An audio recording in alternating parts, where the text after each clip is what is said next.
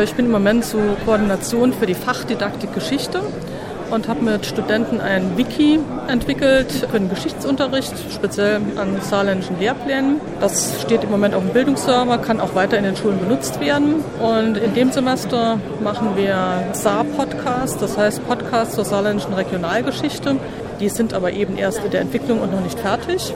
Und es geht uns darum, dass erstens die Studenten mit der Technik lernen, umzugehen, also mit Software wie Audacity, Camtasia, Snagit und so weiter. Und andererseits das auch Schülern weitergeben können, dann, also vor allem Lehramtsstudenten, aber auch andere Bachelorstudenten, die mit diesen Techniken in der Schule arbeiten können.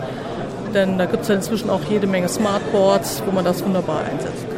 Also das, die Wikis stehen auf dem saarländischen Bildungsserver. Also das ist da eigentlich schon ganz gut angekommen. Podcast ist ja jetzt erst in diesem Semester wird das entwickelt und nachdem es ja jetzt dieses Podcampus als Plattform gibt, wollen wir die auch da einstellen. Also das ist schon ganz klar. Medienkompetenz wird auf jeden Fall bei uns weiter in der einen oder anderen Weise gefördert. Ja, ich finde es mal ganz interessant, weil ich noch nie hier dabei war.